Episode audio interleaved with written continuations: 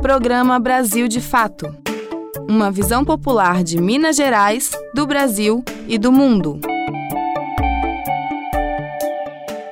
Oi, pessoal! Está no ar o nosso Brasil de Fato e a partir de agora você fica por dentro de tudo que é notícia. Informação com qualidade você ouve aqui. Brasil de Fato, uma visão popular de Minas Gerais, do Brasil e do mundo. Bora conferir os destaques.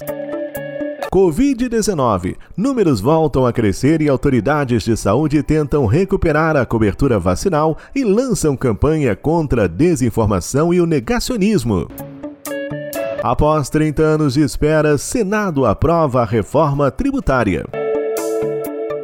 Cesta básica fica mais barata e trabalhador que ganha salário mínimo se alimenta melhor trabalhando menos. Isso e muito mais a partir de agora. Fique ligado. Brasil de fato chegou. Bora escutar. Brasil de fato chegou. O programa popular. Brasil de fato chegou. Bora escutar. Brasil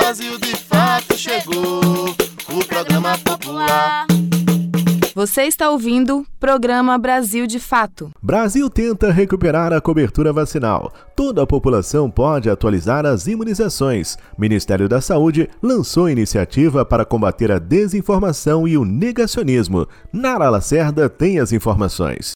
Repórter SUS. O que acontece no seu sistema único de saúde? Como parte da estratégia nacional para retomar os níveis de vacinação da população brasileira, o governo federal vem colocando em prática uma série de iniciativas. A mais recente é o programa Saúde e Consciência, que além de chamar atenção para a manutenção em dia do cartão de vacina, também pretende combater a desinformação e as fake news. Pesquisas indicam que a confiança da população brasileira na ciência e nas vacinas sofreu com a propagação de notícias mentirosas e com o negacionismo durante a pandemia da Covid-19. Um estudo da Fundação Oswaldo Cruz, publicado no fim do ano passado, revelou que a maior parte das pessoas, 68,9%, ainda tem bons níveis de confiabilidade na ciência, mas as campanhas de desinformação trouxeram impactos. Em relação às vacinas, a percepção também foi abalada pelas fake news. Mais de 86% das pessoas que participaram da pesquisa consideram a imunização importante para proteger a saúde pública.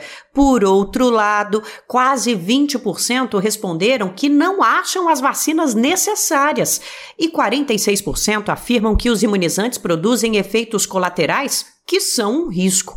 O crescimento do negacionismo vem afetando os níveis de vacinação no país. Dados do Observatório da Atenção Primária à Saúde da Organização Humane mostram que em 2021 o Brasil teve a menor cobertura vacinal em duas décadas. A média nacional ficou em 52,1%. Até 2015, esse índice nunca tinha ficado abaixo de 70%. O calendário vacinal previsto no Brasil tem fases de imunização específicas para crianças, adultos e idosos. A cobertura infantil continua a apresentar melhores resultados, embora também tenha sofrido queda nos últimos anos com o crescimento do negacionismo. As ações do Ministério da Saúde pretendem recuperar a imagem brasileira de referência mundial em todos os níveis e garantir a atualização dos cartões de vacina independentemente da faixa etária. Flávia Bravo, diretora da Sociedade Brasileira de Imunizações, afirma que a iniciativa é importante e lembra que o calendário adulto, por exemplo, é comumente deixado de lado. Ela cita os reforços para tétano e as vacinas contra a hepatite B como exemplo. Nesse segundo caso, o Brasil só começou a oferecer a imunização no calendário infantil a partir da década de 1990. Portanto, há adultos e idosos que nunca tomaram as doses e precisam buscar atualização. A terceira idade, mais vulnerável a doenças respiratórias, precisa ter atenção às doses da vacina pneumocócica, a proteção contra a gripe e a imunização contra a Covid-19. Perda de cartão ou esquecimento das doses tomadas não é desculpa para não procurar o posto de saúde, a sala de vacinação, para ser vacinado. Vai ser vacinado. Se não houver nenhum registro é, de praxe a gente encara como dose como esquema não aplicado. Eu tenho que ter o registro das doses aplicadas a fim de estabelecer esquema de vacinação. Se eu não tenho este documento, eu vou fazer todas as vacinas recomendadas para minha faixa etária, esquemas completos. A especialista lembra que a tríplice viral e a hepatite B não têm reforços, portanto, quem chega à vida adulta com o calendário em dia para essas imunizações não precisa tomar as doses novamente, a não ser que ocorram campanhas específicas. Vale lembrar que no caso de pacientes com comorbidades que tragam vulnerabilidades para a hepatite, pode haver recomendação de reforço, mas são casos específicos que devem contar com orientação médica. Flávia Bravo ressalta que quem não tem certeza se tomou as doses do calendário adulto pode se vacinar novamente. Eu costumo dizer que não existe, entre aspas, overdose de vacina. Se não há registro, você toma uma dose a mais. Na pior das hipóteses, pode gerar uma, um risco maior de eventos adversos, mas nada de evento adverso grave. Porém, pode até funcionar como um reforço e melhorar a proteção. Ela explica ainda que tomar a mesma vacina mais de uma vez não traz riscos à saúde. Em relação ao calendário de vacinação de adultos e idosos, de um modo geral, todas elas são esquecidas, negligenciadas e é difícil a gente obter coberturas vacinais altas. Então a gente tem que falar de todas elas. Então, basicamente é isso: é atualizar aquelas que não existiam nas suas épocas de infância ou mesmo de adolescência e as vacinas que precisam de reforços. E, as vacina, e a vacina de campanha, no caso, gripe e Covid. Em parceria com a Secretaria de Comunicação Social da Presidência da República, o trabalho de combate à desinformação do Ministério da Saúde envolve também os Ministérios da Justiça e da Ciência, a Controladoria Geral da União e a Advocacia Geral da União. A ideia é atuar na identificação e na compreensão do fenômeno, mas também responder aos efeitos negativos das redes de desinformação com ações práticas. Uma delas é a criação de um ambiente online onde serão divulgados alertas e análises sobre as fake news identificadas.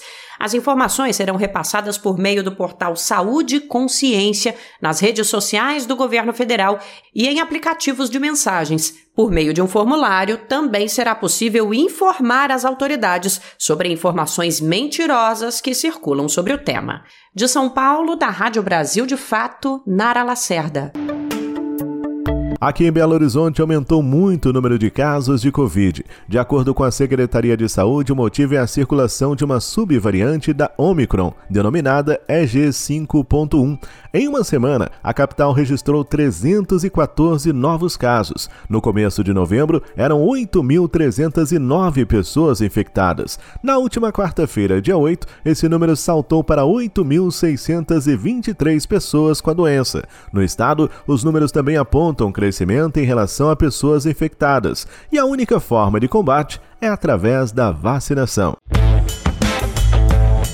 Você perdeu o horário do nosso jornal e não conseguiu ouvir no rádio? Não tem problema, é só baixar um aplicativo de podcast no seu celular, como o Spotify ou o Anchor, e ouvir o nosso programa a qualquer momento. Em qualquer agregador ou plataforma de podcast, basta digitar Programa Brasil de Fato MG. Ouça, se inscreva e compartilhe.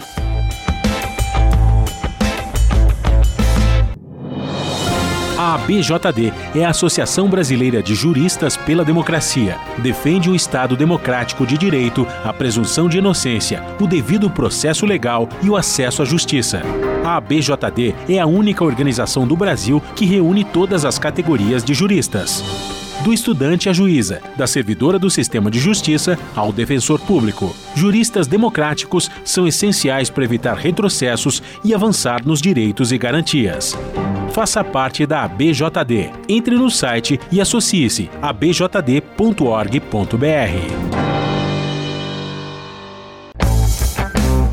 Todas as sextas-feiras tem edição impressa do jornal Brasil de Fato com análise diferenciada sobre os fatos, denúncias que interessam ao povo mineiro, dicas culturais e, claro, o seu esporte semanal. A edição impressa é distribuída gratuitamente em diversos pontos de Belo Horizonte e região metropolitana, como estações do metrô e do MOV, e também chega em várias cidades mineiras. Jornal Brasil de Fato uma visão popular de Minas Gerais, do Brasil e do mundo. Programa Brasil de Fato uma visão popular de Minas Gerais, do Brasil e do mundo.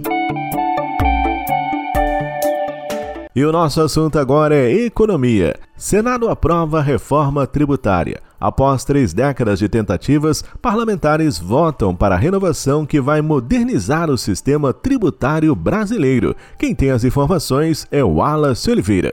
O plenário do Senado aprovou na noite desta quarta-feira, dia 8, em dois turnos, a proposta de reforma tributária defendida pelo governo federal com várias emendas. As votações, com aproximadamente duas horas de diferença entre uma e outra, tiveram o mesmo resultado: 53 votos a favor e 24 contra. O líder do governo no Congresso, deputado Randolph Rodrigues, sem partido, ressaltou que, abre aspas, esta é a primeira reforma do sistema tributário brasileiro que fazemos sob a égide do regime democrático. Fecha aspas. O parlamentar lembrou que os outros dois sistemas foram gestados em ditaduras, o Estado Novo e a ditadura militar de 1964. Alguns pontos da reforma aprovada no Senado são cashback, isto é, devolução de dinheiro para famílias de baixa renda na aquisição de gás de botijão e nos impostos sobre a conta de luz.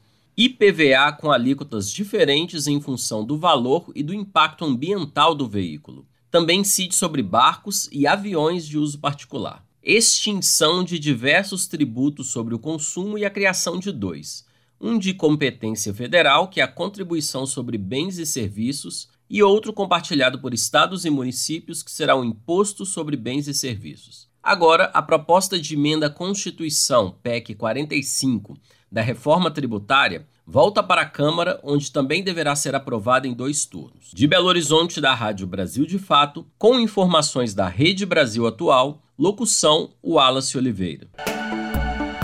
E uma pesquisa do Diese sobre preços dos alimentos aponta, em comparação com outubro do ano passado, no último mês, o trabalhador que recebe o salário mínimo em Belo Horizonte teve que trabalhar 15 horas a menos para adquirir uma cesta básica. A gente continua com Wallace Oliveira. Em outubro de 2023, o valor do conjunto dos alimentos básicos caiu em 12 das 17 capitais pesquisadas pelo DIEESE, o Departamento Intersindical de Estatística e Estudos Socioeconômicos. As quedas mais importantes ocorreram em Natal, menos 2,82%, Recife, menos 2,30% e Brasília, menos 2,18%. As altas foram registradas em Fortaleza, Campo Grande, Goiânia, São Paulo e Rio de Janeiro.